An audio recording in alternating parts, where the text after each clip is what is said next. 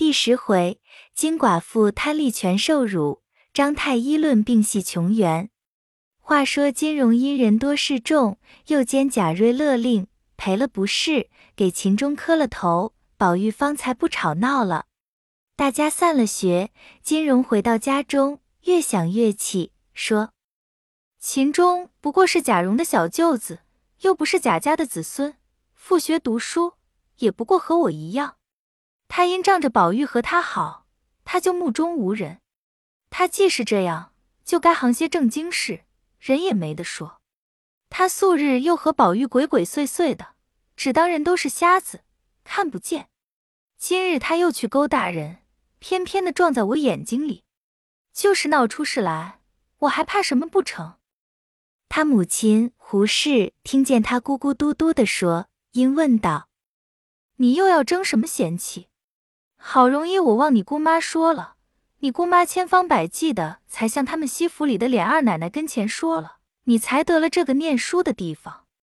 若不是仗着人家，咱们家里还有力量请得起先生。况且人家学里茶也是现成的，饭也是现成的。你这二年在那里念书，家里也省好大的脚用呢。省出来的，你又爱穿件鲜明衣服。再者。不是因你在那里念书，你就认得什么薛大爷了？那薛大爷一年不给不给，这二年也帮了咱们有七八十两银子。你如今要闹出了这个学房，再要找这么个地方，我告诉你说罢，比登天还难呢。你给我老老实实的玩一会子，睡你的觉去，好多着呢。于是金荣忍气吞声，不多一时，他自去睡了。次日仍旧上学去了。不在话下。且说他姑娘原聘给的是贾家玉自备的嫡派，名唤贾黄，但其族人那里皆能像宁荣二府的富士，原不用细说。这贾黄夫妻守着些小的产业，又时常到宁荣二府里去请请安，又会奉承凤姐儿并尤氏，所以凤姐儿尤氏也时常资助资助他，方能如此度日。今日正遇天气晴明，又值家中无事，遂带了一个婆子，坐上车来家里走走，瞧瞧寡嫂病着。闲话之间，金荣的母亲偏提起昨日贾家学房里的那事，从头至尾一五一十都向他小姑子说了。这黄大奶奶不听则已，听了一时怒从心上起，说道。这秦钟小崽子是贾门的亲戚，难道蓉儿不是贾门的亲戚？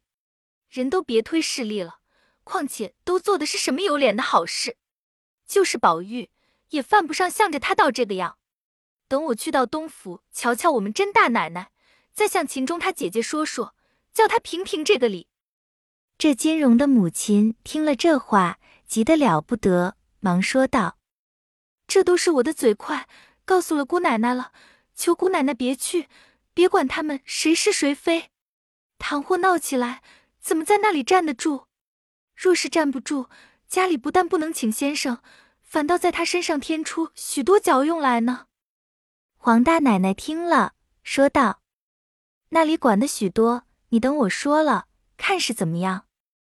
也不容他嫂子劝，一面叫老婆子瞧了车，就坐上往宁府里来。”到了宁府，进了车门，到了东边小角门前下了车，进去见了贾珍之妻尤氏，也未敢气高，殷殷勤勤续过寒温，说了些闲话，方问道：“今日怎么没见荣大奶奶？”尤氏说道：“她这些日子不知怎么着，经期有两个多月没来，叫大夫瞧了，又说并不是喜。”那两日到了下半天就懒带动，话也懒带说，眼神也发眩。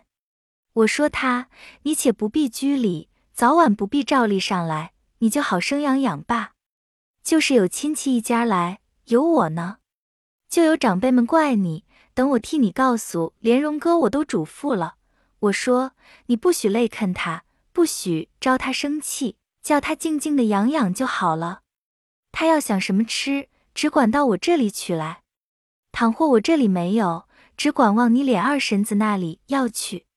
倘或他有个好合歹，你再要娶这么一个媳妇，这么个模样，这么个性情的人，打着灯笼也没地方找去。他这为人行事，那个亲戚，那个一家的长辈不喜欢他，所以我这两日好不烦心，教得我了不得。偏偏今日早晨他兄弟来瞧他，谁知那小孩子家不知好歹，看见他姐姐身上不大爽快，就有事也不当告诉他。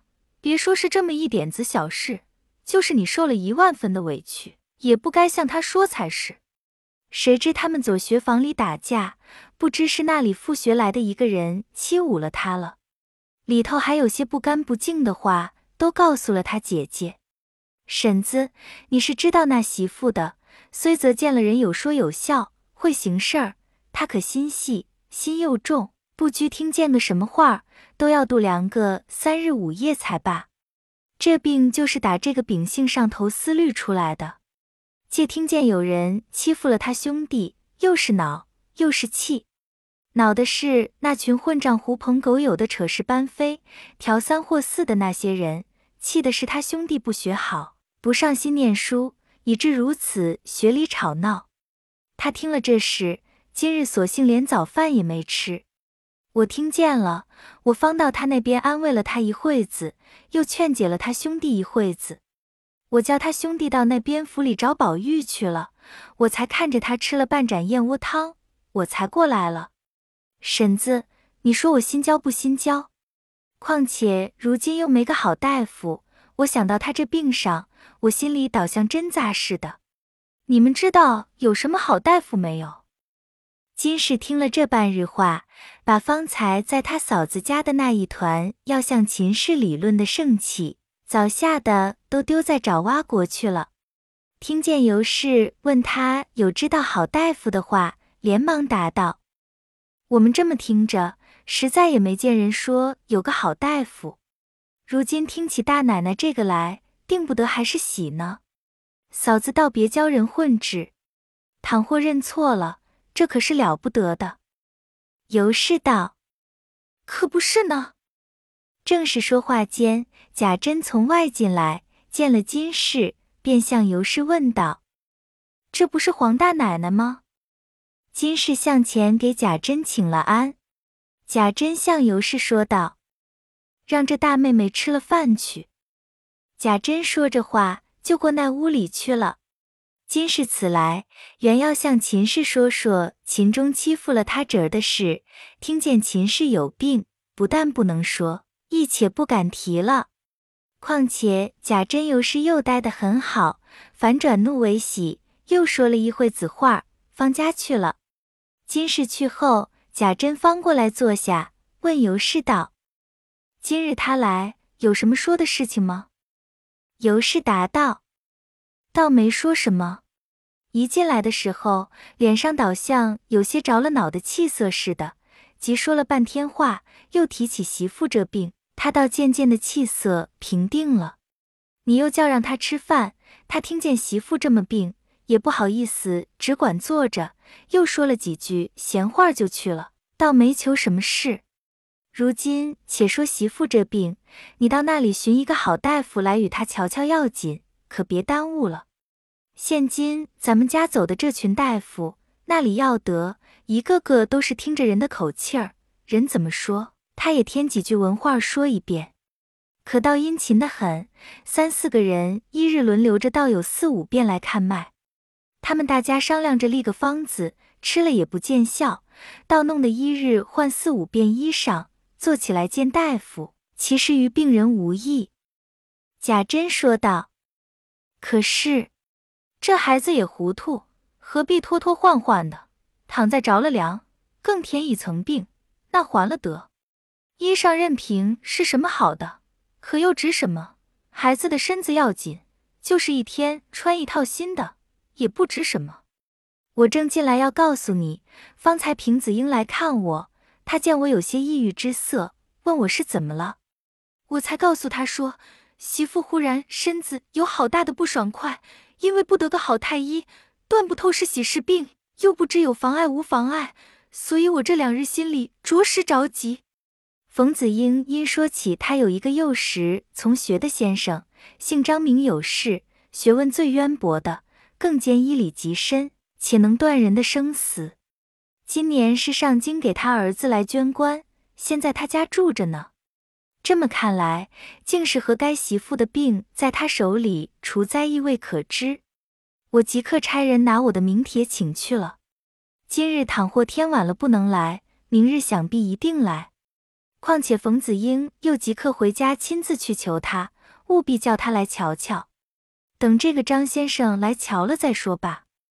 尤氏听了，心中甚喜，因说道：“后日是太爷的寿日，到底怎么办？”贾珍说道：“我方才到了太爷那里去请安，兼请太爷来家来受一受一家子的礼。太爷因说道：‘我是清静惯了的。’”我不愿意往你们那是非场中去闹去，你们必定说是我的生日，要叫我去受众人歇头。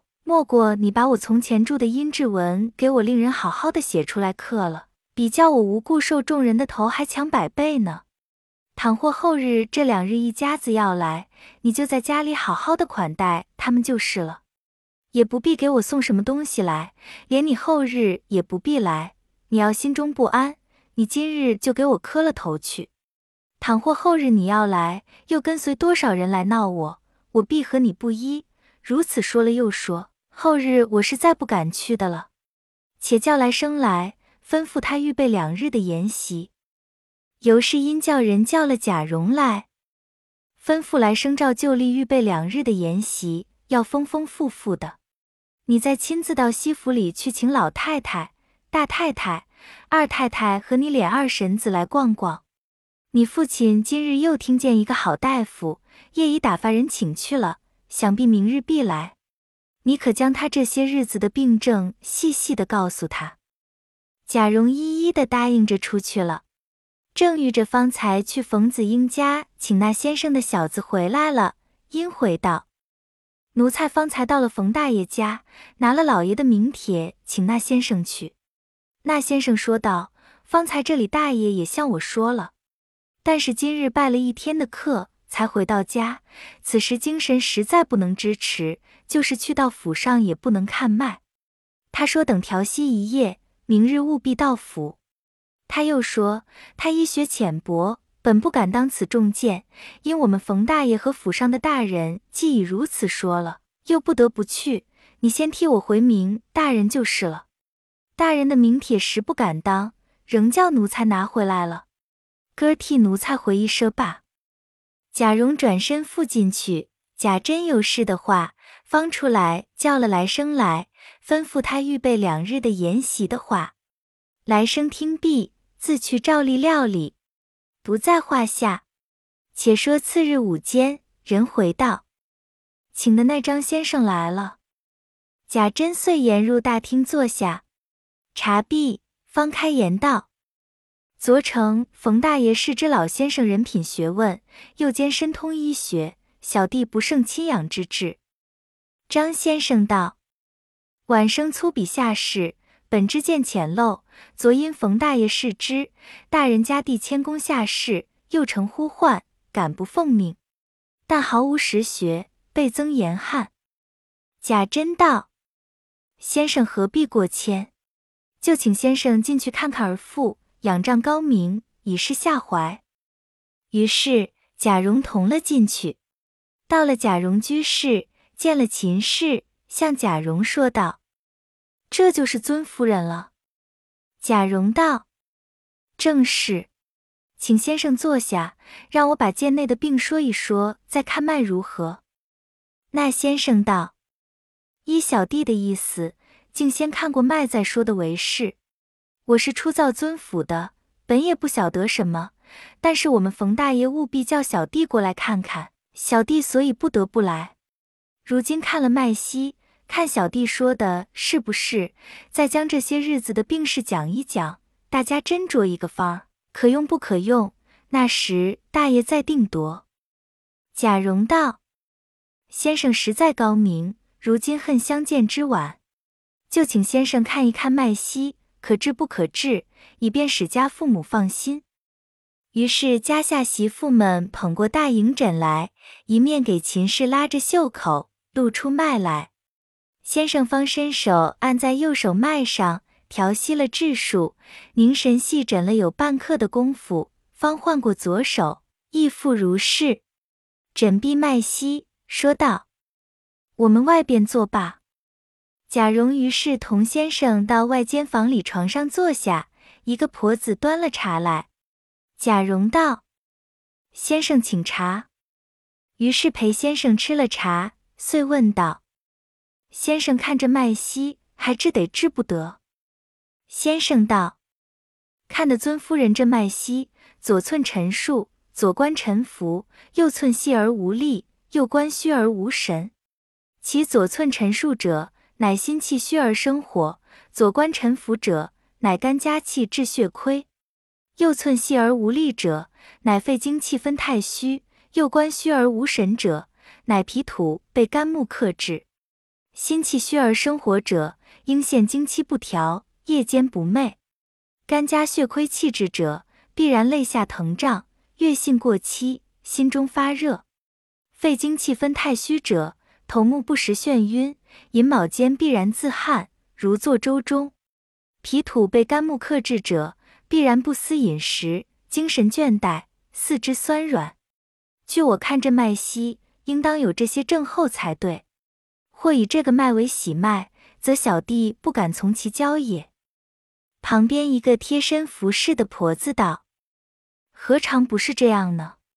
真正先生说的如神，倒不用我们告诉了。”如今我们家里现有好几位太医老爷瞧着呢，都不能的当真切的这么说。有一位说是喜，有一位说是病，这位说不相干，那位说怕冬至，总没有个准话。求老爷明白指示指示。那先生笑道：“大奶奶这个症候，可是那众位耽搁了，要在初次行经的日期就用药治起来，不但断无今日之患。”而且此时已痊愈了，如今既是把病耽误到这个地位，也是应有此灾。依我看来，这病上有三分治得。吃了我的药，看若是夜里睡得着觉，那时又添了二分拿手了。据我看，这麦西大奶奶是个心性高强、聪明不过的人。聪明推过，则不如意事常有；不如意事常有，则思虑太过。此病是忧虑伤脾，肝木推旺，精血所以不能按时而至。大奶奶从前的行经的日子问一问，断不是长缩，必是长长的，是不是？这婆子答道：“可不是，从没有缩过，或是长两日三日，以至十日都长过。”先生听了道：“妙啊，这就是病源了。”从前若能够以养心调经之药服之，何至于此？这如今明显出一个水亏木旺的症候来，待用药看看。于是写了方子，递与贾蓉，上写的是：益气养荣补脾和肝汤，人参二钱，白术二钱，土炒云苓三钱，熟地四钱，归参二钱，酒洗白芍二钱，炒川胸前半黄芪三钱。香附米二钱，制醋柴胡八分，淮山药二钱，炒真阿胶二钱，蛤粉炒盐胡索钱，半酒炒制甘草八分。饮用见莲子七粒，去腥红枣二枚。贾蓉看了，说：“高明的很，还要请教先生，这病与性命终究有妨无妨？”先生笑道：“大爷是最高明的人。”人病到这个地位，非一朝一夕的症候，吃了这药也要看医缘了。依小弟看来，今年一冬是不相干的，总是过了春分就渴望痊愈了。贾蓉也是个聪明人，也不往下细问了。于是贾蓉送了先生去了，方将这药方子、病脉案都给贾珍看了，说的话也都贾珍病由是了。尤氏向贾珍说道：“从来大夫不像他说的这么痛快，想必用的药也不错。”贾珍道：“人家原不是混饭吃酒惯行医的人，因为冯子英我们好，他好容易求了他来了。既有这个人，媳妇的病或者就能好了。他那方子上有人参，就用前日买的那一斤好的吧。贾蓉听壁话，方出来叫人打药去煎给秦氏吃。不知秦氏服了此药，病势如何？下回分解。